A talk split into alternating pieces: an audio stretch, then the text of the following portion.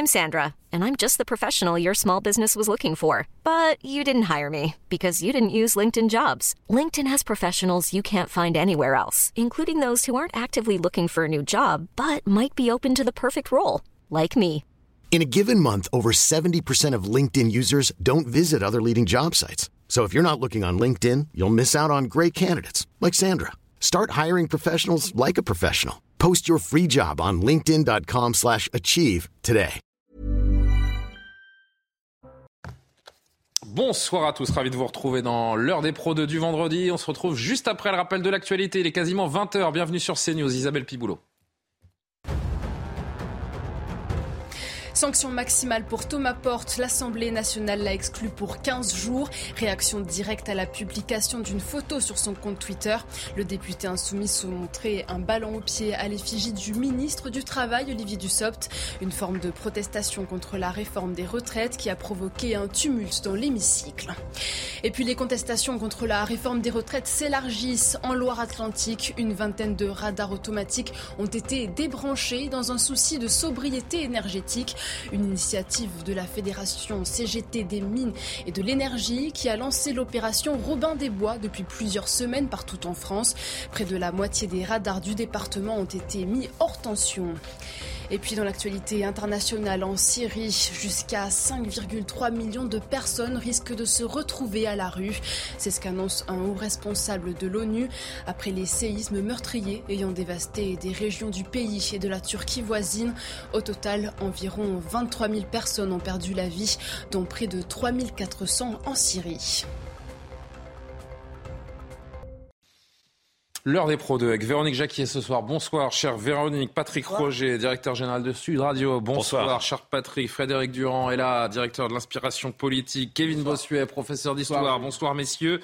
Quel cirque aujourd'hui à l'Assemblée nationale? Impossible d'avancer dans les débats autour du projet de loi de réforme des retraites, tant le climat était électrique au cœur de la polémique depuis 24 heures. Le député LFI Thomas Porte qui s'est parlé de lui avec ce tweet depuis hier où il s'affiche le pied sur un ballon à l'effigie du ministre du Travail. Thomas Porte qui devait aujourd'hui défendre un amendement dans l'après-midi. Point de départ d'une mascarade, d'un cirque indigne de la représentation nationale. Regardez, on vous a monté en 3 minutes, 3 minutes 30, un condensé de près de 2 heures d'invectives et d'insultes d'un côté comme de l'autre de l'hémicycle. Regardez, et on va à l'Assemblée nationale juste après. Madame la Présidente, Messieurs les ministres, calmez-vous collègues, il n'y a pas de ballon ici.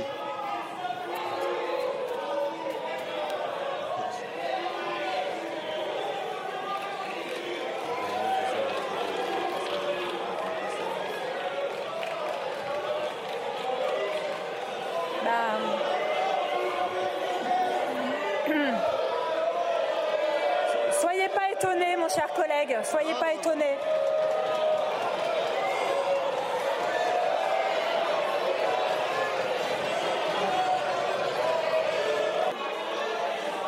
Monsieur Porte, je crois que l'hémicycle vous demande des excuses.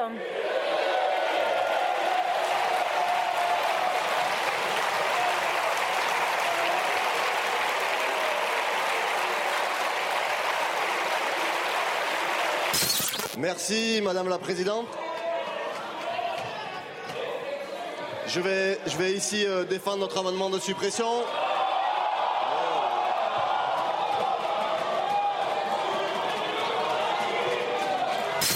Nous ne laisserons passer aucun comportement qui dégrade notre Assemblée nationale. Aucun comportement. Nous exigeons des excuses de votre part pour les propos que vous avez eus, l'attitude provocatrice qui est la vôtre. Nous ne laisserons rien passer, jamais. Vous avez le droit d'être en désaccord. Vous avez le droit d'être en désaccord politique.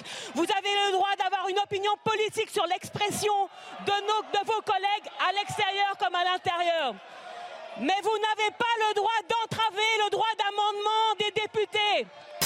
Madame la Présidente, je vais essayer de défendre mon amendement si vous le voulez bien.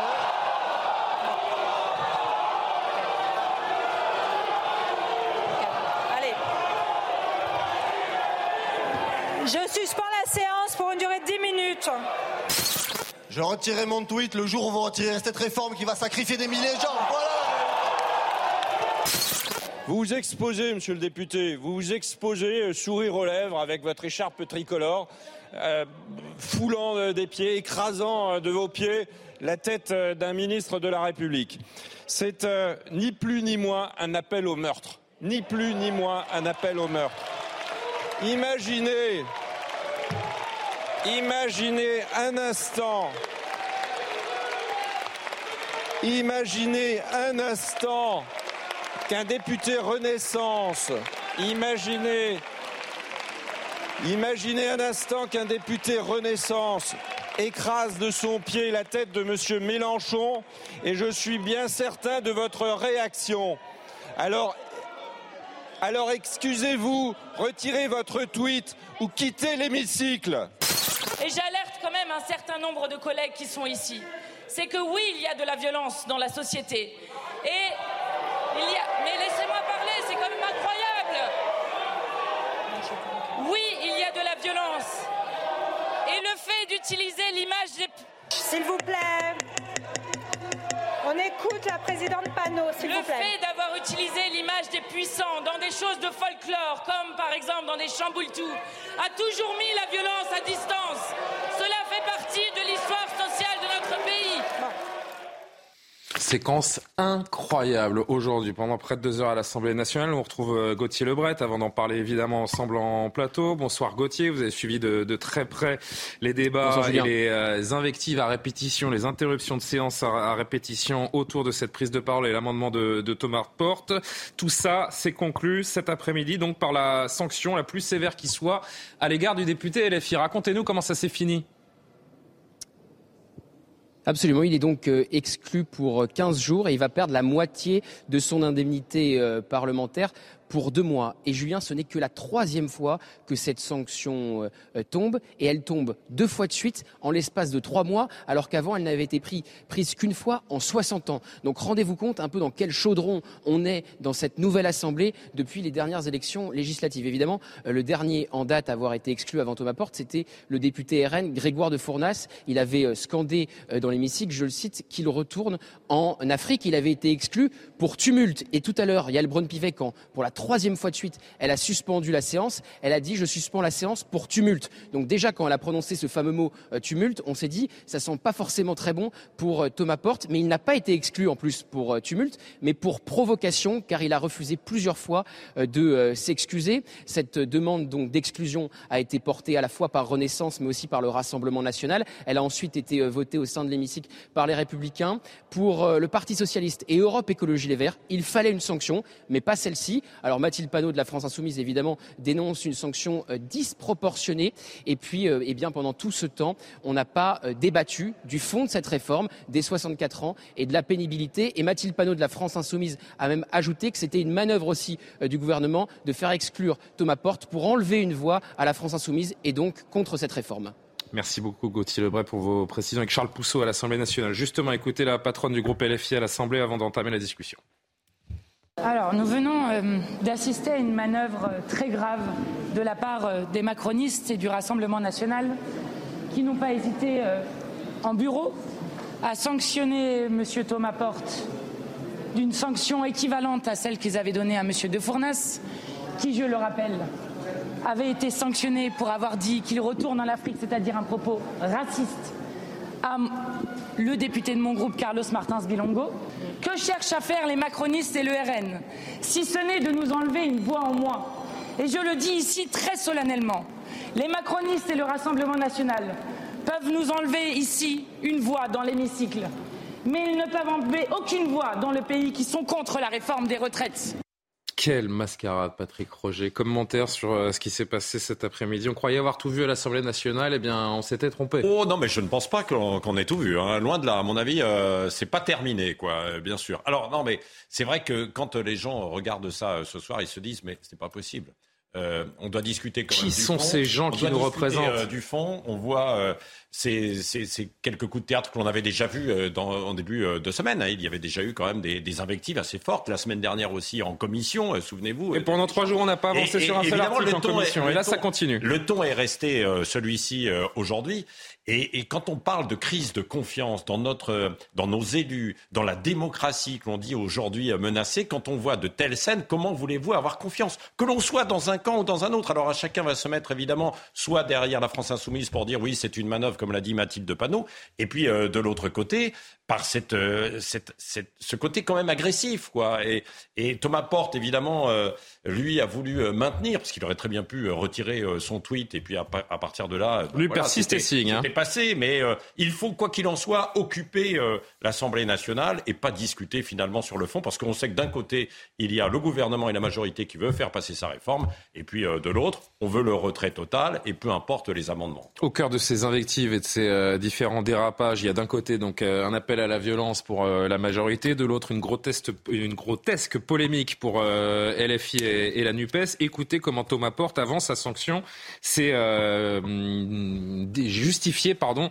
de ce tweet et de cette photo avec le- la tête du ministre du Travail. Aujourd'hui, euh, j'ai pas pris acte pour le moment d'une sanction de l'Assemblée. Moi, ce que je veux dire aujourd'hui, et ce que j'ai redit euh, au bureau de l'Assemblée, c'est que mon tweet n'était pas un appel à la violence, euh, que je n'ai jamais fait d'appel à la violence à destination euh, du ministre, de quelques membres du gouvernement ou de quelques députés que ce soit. Ce que j'ai dit, c'est que ce tweet-là, il s'inscrit dans un contexte, celui d'une mobilisation sociale des inspectrices et inspecteurs du travail qui étaient rassemblés devant le ministère et qui m'ont demandé d'être présent avec l'écharpe de député pour apporter mon soutien à cette mobilisation.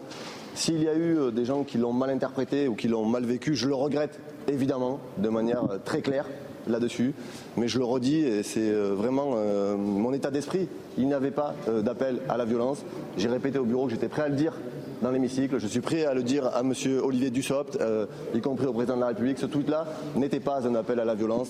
Alors évidemment, ça, cette prise de parole, c'était avant la sanction, donc il essaye un peu de rétro-pédaler parce qu'il sait qu'il va être convoqué en vue d'une éventuelle sanction. Si ce n'était pas un appel à la violence, qu'est-ce que c'était, Kevin Bossuet? Moi, j'ai été profondément choqué. L'Assemblée nationale doit être le cœur de notre démocratie et c'est devenu, à cause notamment des députés de la NUPES, le cirque Pinder. Est-ce que vous vous rendez compte? On est dans un pays qui a connu des décapitations et là, vous avez un député de la nation qui ose transformer la tête d'un ministre en ballon de football. Mais moi, ça me choque. Je suis en désaccord avec la NUPES, mais la NUPES a le droit d'exister, a le droit de mener la fronde contre cette réforme des retraites, mais elle n'a pas le droit de, faire des choses aussi violentes. On a eu il y a quelques jours M. Boyard qui nous racontait que la police tuait, M. Boyard qui appelait à bordéliser euh, les collèges et les lycées. Maintenant, on a un député de la nation qui appelle, pour moi, au meurtre, qui incite les gens à faire preuve d'une forme de violence physique pour s'en prendre à ceux qui nous dirigent. C'est extrêmement grave et toujours cette notion d'exemplarité. Moi, je suis enseignant et je dois enseigner les institutions à mes élèves. Mais imaginez l'exemple que ça leur donne. Est-ce que vous pensez que mes élèves ont envie d'aller voter, auront envie d'aller voter en voyant ce genre de spectacle? Est-ce que vous pensez que mes élèves auront envie de participer à la vie démocratique de notre pays et pourquoi pas se présenter à une élection en voyant ce genre de spectacle? La vérité, c'est qu'en voulant faire des petits coups politiciens, on est en train d'abîmer la démocratie et moi, ça me choque vraiment. Frédéric Durand.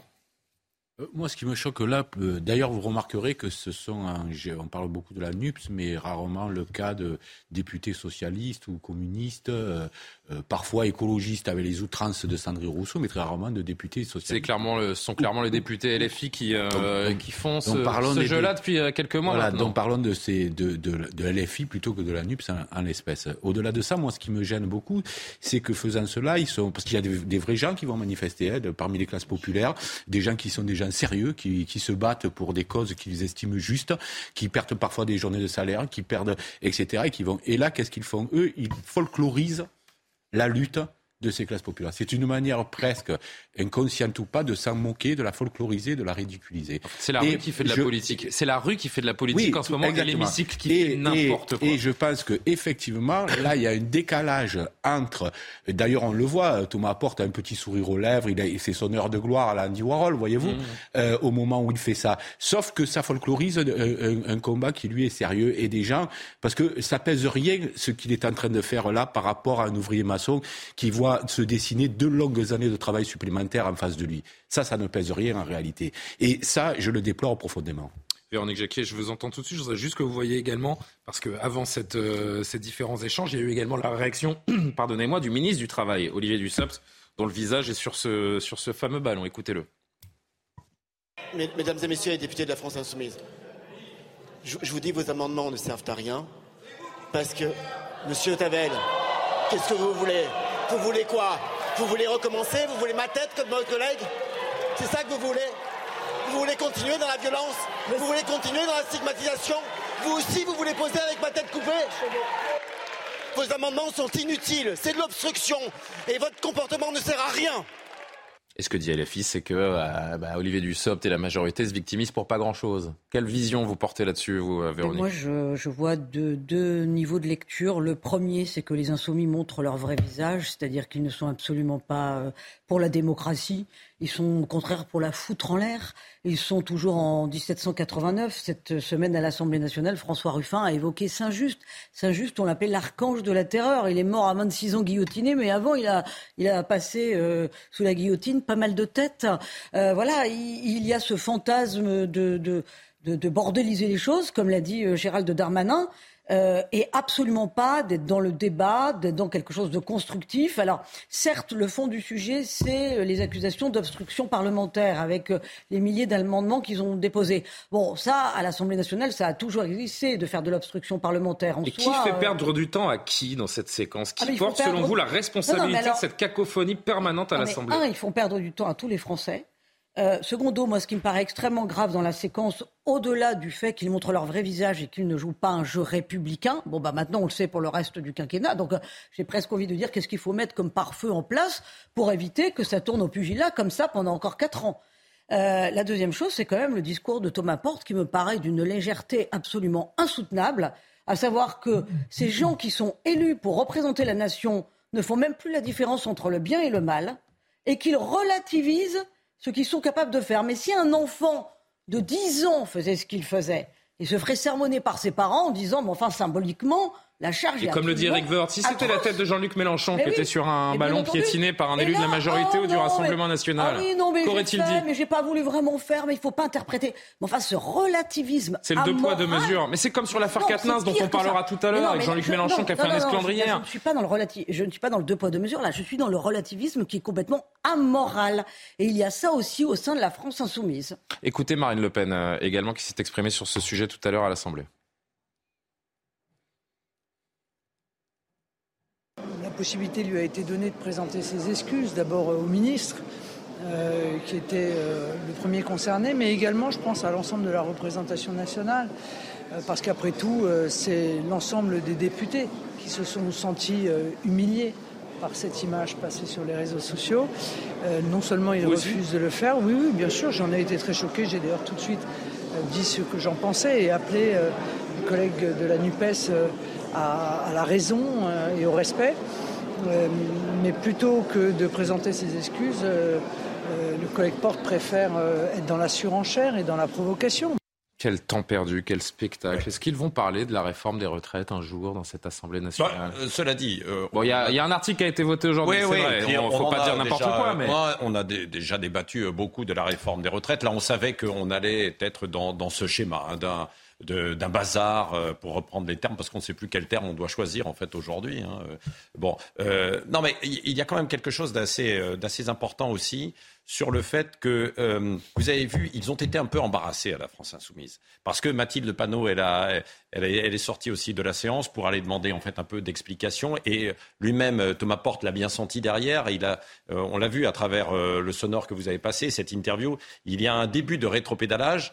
Euh, mais parce qu'il a peur de la sanction. Je rappelle que le son qu'on a entendu, c'est avant la sanction. Il, est allé... Hein. il, sent qu'il est, il sent qu'il est en difficulté, donc il essaie de se rattraper aux branches. C'est souvent en fait le piège, et le piège aussi des réseaux sociaux, où on avance un certain nombre d'arguments, on est pris au piège parce que, évidemment, on tweet comme on respire, c'est assez terrible. Il n'y a pas de sanction sur les réseaux sociaux. S'il avait fait cette déclaration sur un média, peut-être qu'il aurait été poursuivi ou il, poursuivi, il y aurait eu d'autres réactions. Là, sur les réseaux sociaux, il n'y en a pas. Alors lui a invoqué, et certains ont évoqué la liberté d'expression.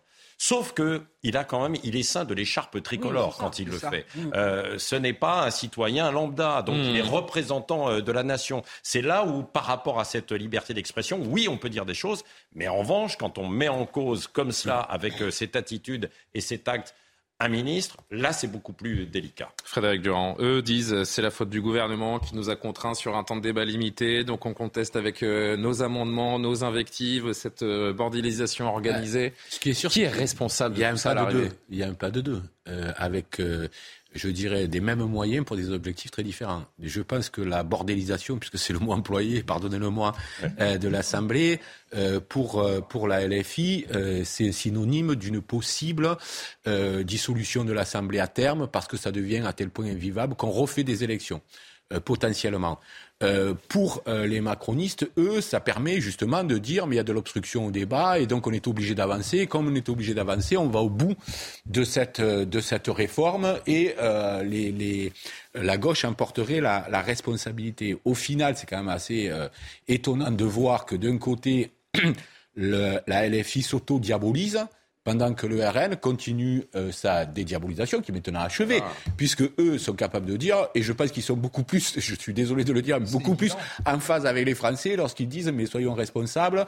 Euh, voilà, le petit jeu de carnaval auquel on se prête là euh, n'est pas du goût du, des Français, à part peut-être d'une petite frange qui aime bien regarder ça comme un spectacle.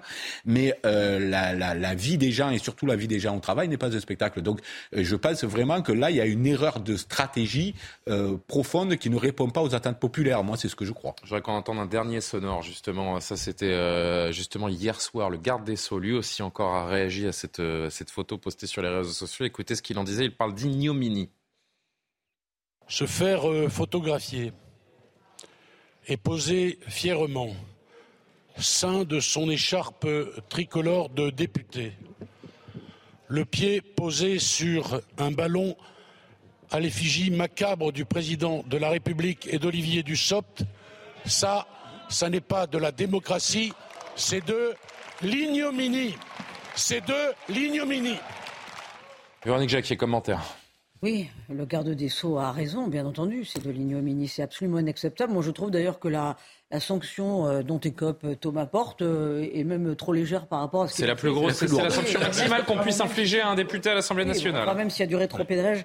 Euh, non, je suis d'accord avec ce que disait Frédéric. C'est la troisième fois dans l'histoire de la Cinquième République et la deuxième fois en un mois, deux mois. Est-ce que je peux parler Bien sûr.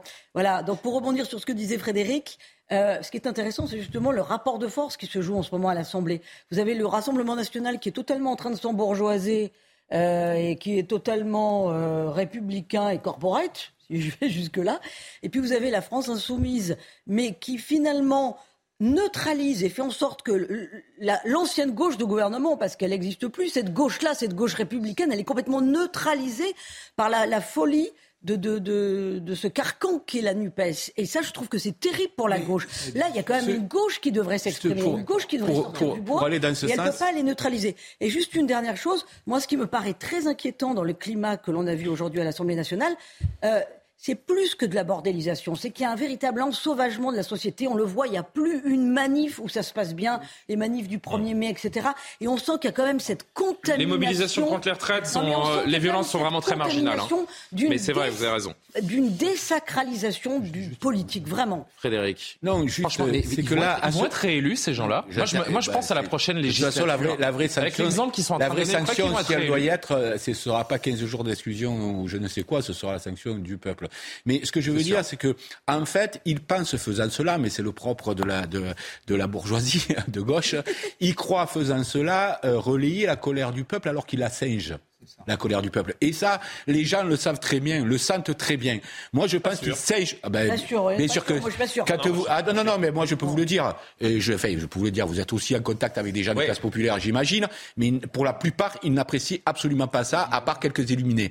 Euh, et donc, et pourquoi? Parce qu'il y a de la triche, parce qu'il y a du spectacle, parce qu'ils singent les choses au lieu de relier. Il y a une colère dans le peuple. Ah euh, mais ce, euh, enfin, je vous rappelle juste qu'à l'époque où on a coupé les têtes, c'était l'époque où on faisait travailler les enfants en dessous de 8 ans aussi. Il y avait il y avait, on était dans un contexte social où il, pouvait y avoir une colère qui déborde euh, et, même si on excuse, j'ai pas le coupage des têtes, en attendant, on n'était pas du tout dans le contexte d'aujourd'hui. C'est pour ça que je dis, ils miment la colère, ils singent la colère, ils ne la vivent pas. Ça va être l'heure de la pause, mais ils ne la relayent pas. C'est pas ça la colère du euh, peuple. Quand est-ce qu'il va y avoir un vrai débat dans ce pays Au cours de l'élection présidentielle, il n'y a pas eu de débat. On attendait le débat. Et moi, j'ai pas vu de député de la nation à l'image aujourd'hui. Je, n'ai pas vu de député même pas de débat à l'Assemblée nationale. Comment voulez-vous que les Français ne soient pas dégoûtés de cela et ne commettent pas l'irréparable dans la rue? Il y a un taux d'énervement dans notre pays qui est inacceptable. les députés ne jouent plus leur rôle, c'est la nation et la démocratie qui vacillent. Quand vont-ils le comprendre? La rue, Nous allons en parler de la rue parce que demain c'était une journée très importante avec cette euh, nouvelle mobilisation qui s'annonce euh, massive. Entre temps, on va juste revoir cette image quand même avant de parler de la mobilisation de Jean-Luc Mélenchon hier qui quitte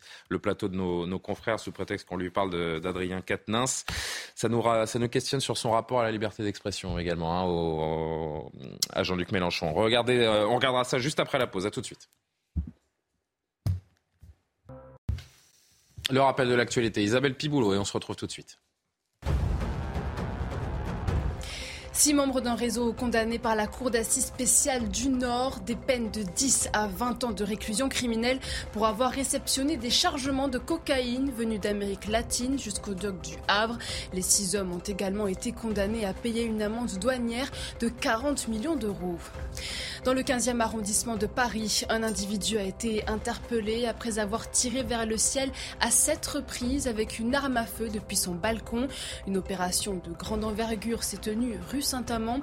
Un équipage de la brigade de recherche et d'intervention a été déployé. L'homme âgé n'a fait aucun blessé. Attentat à la voiture bélier dans un quartier juif de Jérusalem-Est. Le véhicule a visé un arrêt de bus, tuant deux Israéliens, dont un enfant de 6 ans. Cinq personnes ont été blessées, dont deux grièvement. Une attaque qualifiée de terroriste par la police israélienne est condamnée fermement par le secrétaire d'État américain Anthony Blinken.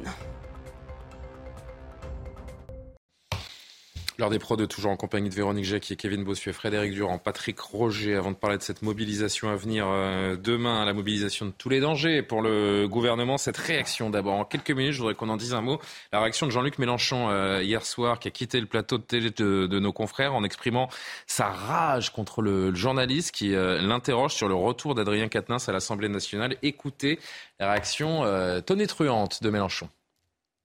Eh bien, lui, il est condamné. Il a purgé sa peine. Il est en train de la purger. Maintenant, ça suffit. Foutez-lui la paix. Lâchez-nous. Laissez-nous faire de la politique. Arrêtez de venir sans arrêt pour voir s'il n'y a pas moyen que deux insoumis s'engueulent entre eux. Le groupe insoumis a pris une décision. Lui, pas moi, je n'y étais pas. Ils ont pris cette décision. Elle s'applique. Le mouvement insoumis, en quatre jours, à la demande d'Adrien Quatennens, a cessé d'être le coordinateur. Qu'est-ce que vous voulez de plus? Il a donné une gifle, il l'a reconnu. Vous savez ce que vous êtes en train d'inventer? Autrefois, on disait faut avouer, à demi pardonner. Maintenant, faut avouer, jamais pardonner. Vous voyez, la raison voudrait que j'en parle moins fort, moins violemment, que je ne laisse pas apparaître mes sentiments. Mais je ne peux faire autrement que de le dire. Je suis révolté contre le traitement. Qu'est-ce que vous attendez? De le tuer? Qu'il en ait marre, qu'il n'en puisse plus Vous avez vu la tête qu'il fait là? Et il tient bon. Mais ça ne vous suffit pas, vous passez ça bien en longueur, hein, en espérant qu'on se bouffe entre nous. Ce que vous faites est moralement répugnant. Alors je vous reconnais tel que vous êtes. Pour faire du buzz, vous êtes prêt à n'importe quoi. Non, monsieur. Et la scène que nous venons de vivre, je suppose, sera le moment clé d'une émission que je croyais consacrée aux retraites. Je regrette de vous avoir fait confiance. Vous êtes des gens sans principe, sans foi ni loi. Allez, vous saviez, très bien que c'était, vous saviez très bien que c'était dans l'actualité de ce... Restez là, monsieur Mélenchon. Vous ne pouvez pas partir comme ça. franchement, il y a une forme de malhonnêteté intellectuelle de la part de Jean-Luc Mélenchon parce qu'il feint de, de ne pas comprendre euh, que les journalistes pointent tout simplement le deux poids deux mesures euh, au niveau de, de, de l'idéologie de LFI. On n'est pas en train de tirer sur une ambulance, on est en train de mettre en évidence le deux poids deux mesures qui a justement été mis en évidence par cette affaire Adrien Quatennens. Oui, mais euh, sur, euh, comment vous expliquez cette colère Non, mais sur ce dossier, euh, c'est théâtral ou c'est sincère Non, non, mais il est très tendu, Jean-Luc Mélenchon, parce que il a beau dire vous, vous cherchez des noises entre entre nous, entre gens insoumis, vous voulez nous monter les uns contre les autres. Or, c'est vrai, ils sont quand même. Il y a un clivage au sein ben des insoumis. Ce clivage. Pour l'instant, il a été. Euh... Et c'est pour ça qu'il est en non, mais Il a été mis sous une couverture parce qu'il y a la réforme des retraites et on se dit, euh, pour l'instant, il ne faut pas qu'il y ait de vagues au sein des insoumis, mais il y a euh, des vagues. Donc il le sait.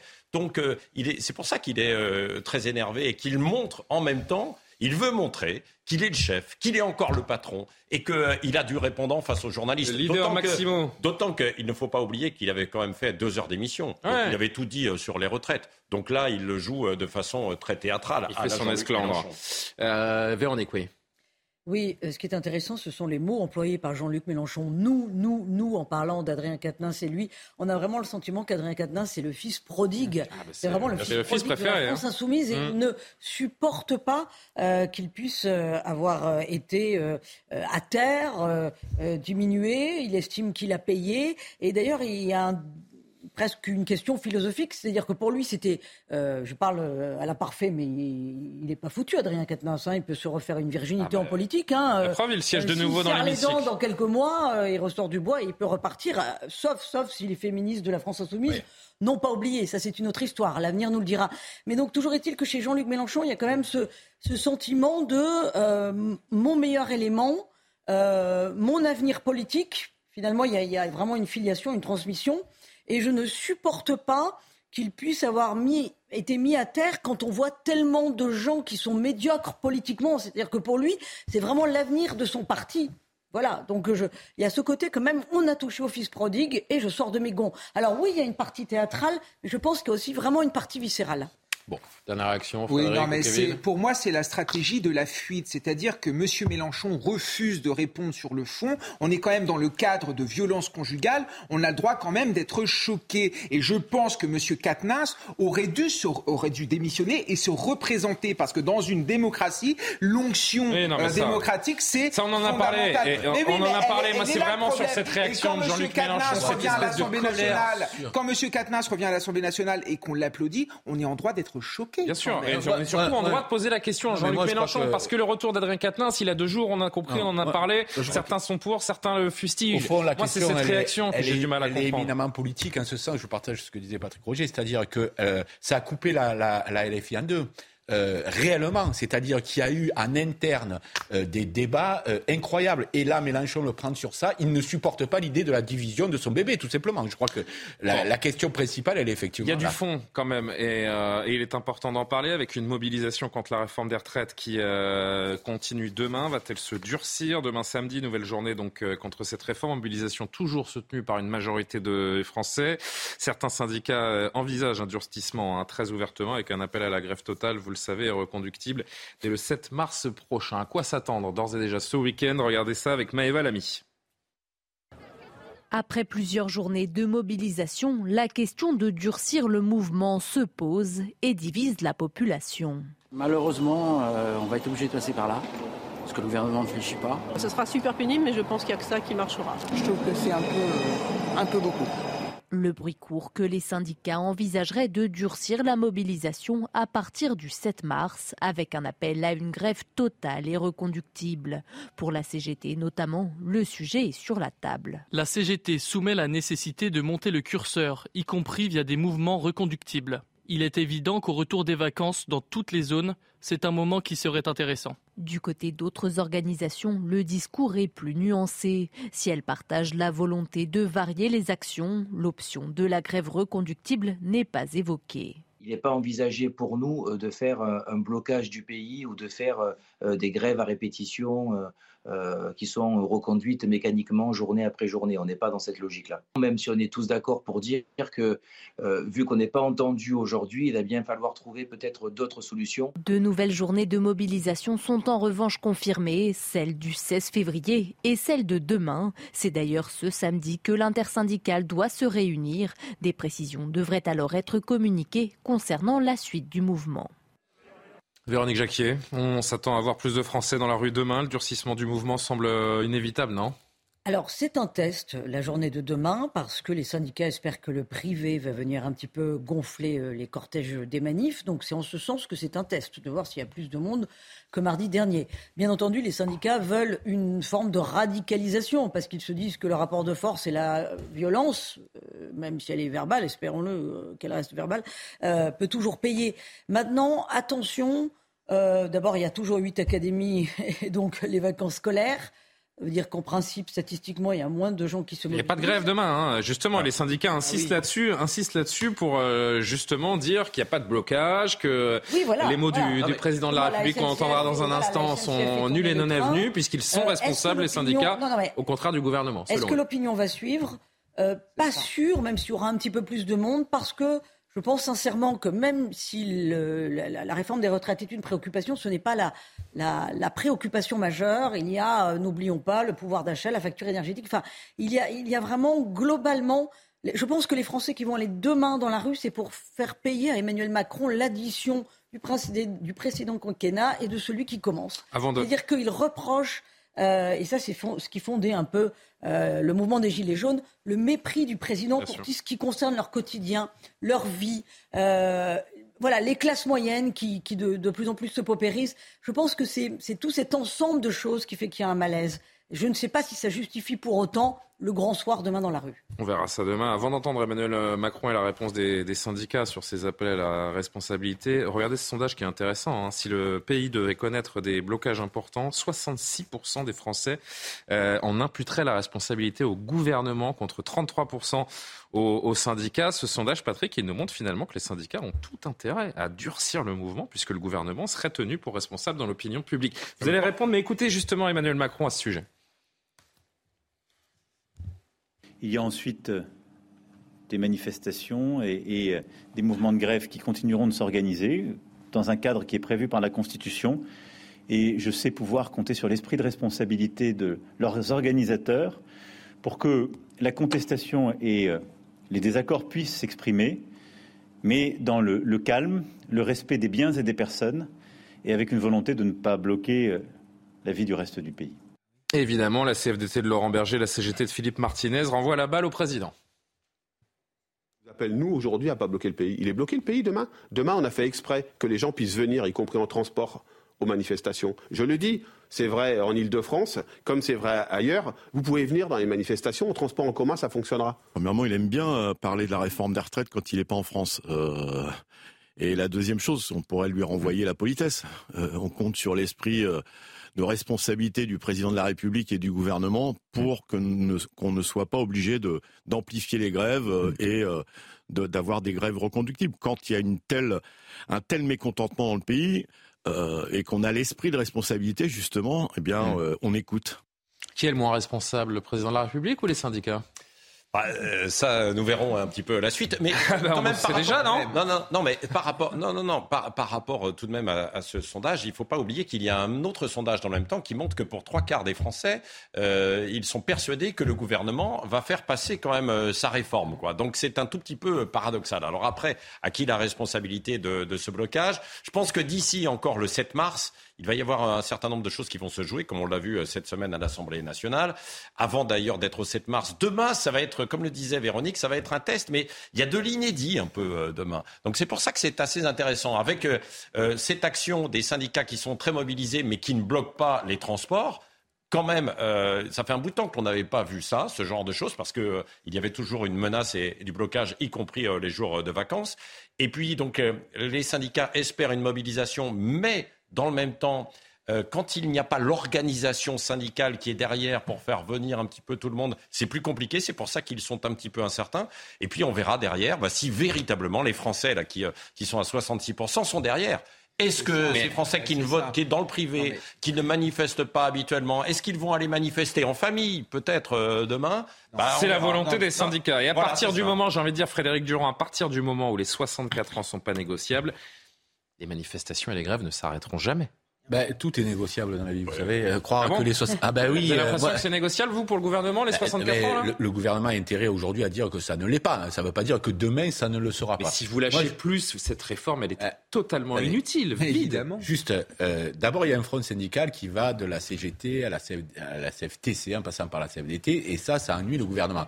Il y a la bataille elle-même, et puis il y a la bataille de l'opinion au-dessus. Là, a priori, Macron est en train de la perdre, si on en croit les chiffres qui sont donnés. En tout cas, le gouvernement n'est pas en train de gagner cette bataille. Et puis on voit, et fait rare, c'est-à-dire que les syndicats s'arrangent pour qu'il y ait une manifestation le samedi, ce qui est très rare aussi, et ce qui fait aussi qu'il y a un nouveau paradigme, entre guillemets, c'est que cette France périphérique des Gilets jaunes pourra aussi s'y adjoindre. Il faut toujours regarder ce qu'on appelle maintenant la France des sous-préfectures, comment ça réagit. Parce que ça vous donne quand même la température de cette France profonde qui n'est pas là pour faire du spectacle, qui est là pour défendre ses droits.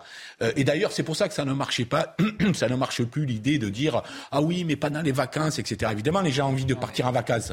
Mais tout le monde sait que c'est parce qu'il y a eu des grèves qu'on a obtenu des vacances aussi. Les gens, ils ne sont pas idiots. Ils, savent très bien que s'il n'y avait pas eu de grève et des grèves dures, les congés payés, ça n'existerait pas aujourd'hui. Donc, si vous voulez, aujourd'hui, on est à un stade, à mon avis, où si demain, la journée de demain, effectivement, c'est un test et je partage ça, si demain les gens se rendent euh, euh, nombreux à cette manifestation, le gouvernement va tirer les enseignements. C'est certain.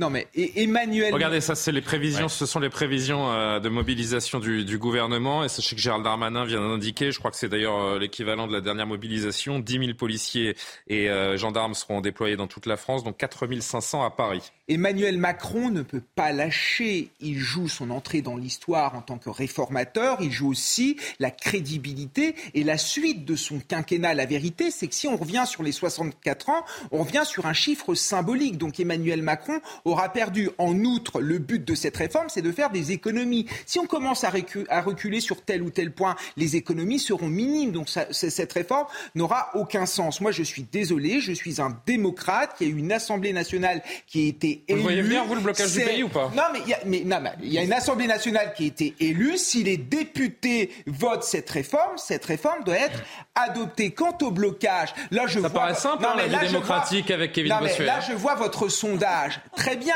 mais au moment où il va y avoir des violences, où les syndicats vont se radicaliser, où ça va être un enfer pour se rendre sur son lieu de travail, je ne suis pas certain que les Français ne rendent pas responsables. Ah, les Français qui n'ont pas envie de bosser deux ans de plus, je pense que si.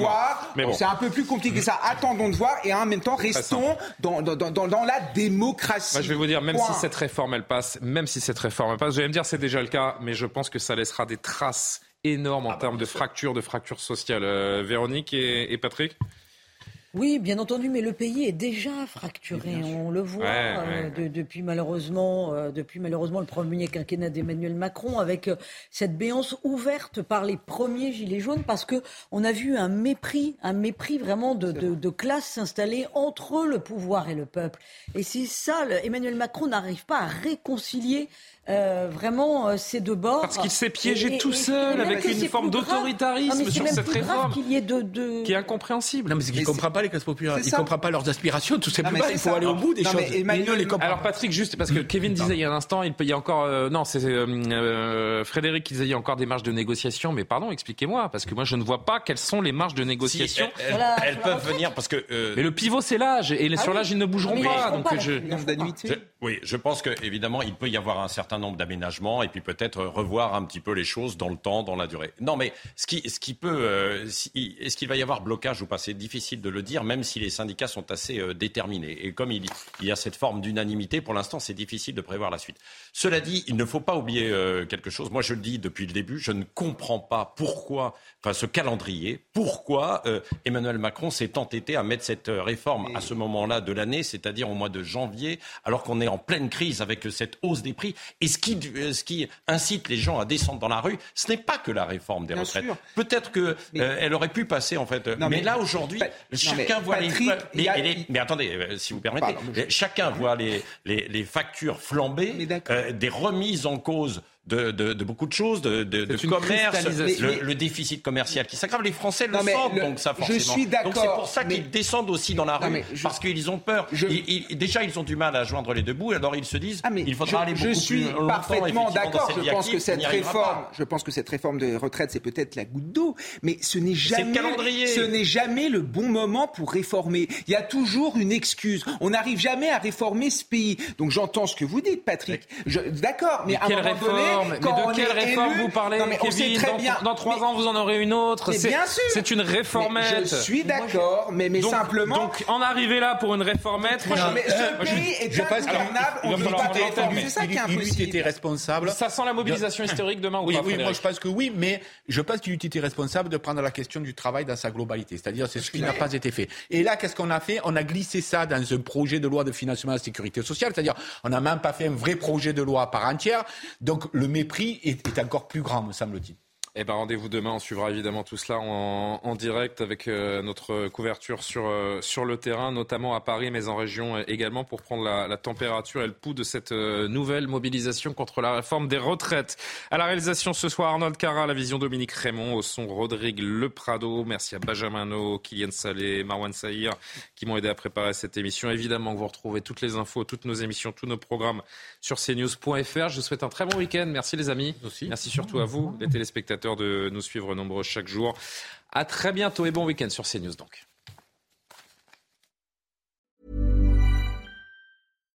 When you make decisions for your company, you look for the no-brainers. And if you have a lot of mailing to do, stamps.com is the ultimate no-brainer. It streamlines your processes to make your business more efficient, which makes you less busy. Mail checks, invoices, legal documents, and everything you need to keep your business running with Stamps.com. Seamlessly connect with every major marketplace and shopping cart. Schedule package pickups and see your cheapest and fastest shipping options from different carriers. With rates up to 89% off USPS and UPS rates. And with the Stamps.com mobile app, you can take care of mailing and shipping wherever you are. Make the same no-brainer decision as over 1 million other businesses with stamps.com. Sign up with code program for a 4-week trial plus free postage and a free digital scale. No long-term commitments or contracts. That's stamps.com. Code program. The secret to visibly firmer, summer ready skin is here. Osea's number one best selling Andaria Algae Body Oil. Clinically proven to instantly improve skin elasticity and transform dull, dry skin to silky, soft, and unbelievably glowing. Rich yet never greasy, Andaria Algae Body Oil is formulated with sustainably sourced seaweed to help replenish the skin's moisture barrier and seven nourishing active botanical oils for results you can see and feel all over. The best part? It's signature scent. A blend of freshly squeezed grapefruit, cypress, and mango mandarin transports you to sun-kissed summer days. This all-natural scent is unforgettable. Everything Osea makes is clean, vegan, cruelty-free, and climate-neutral certified, so you never have to choose between your values and your best skin. Get healthy, glowing skin for summer with clean vegan skincare from Osea. Get 10% off your first order site-wide with code GLOW at OseaMalibu.com. That's oseamalibu.com code GLOW.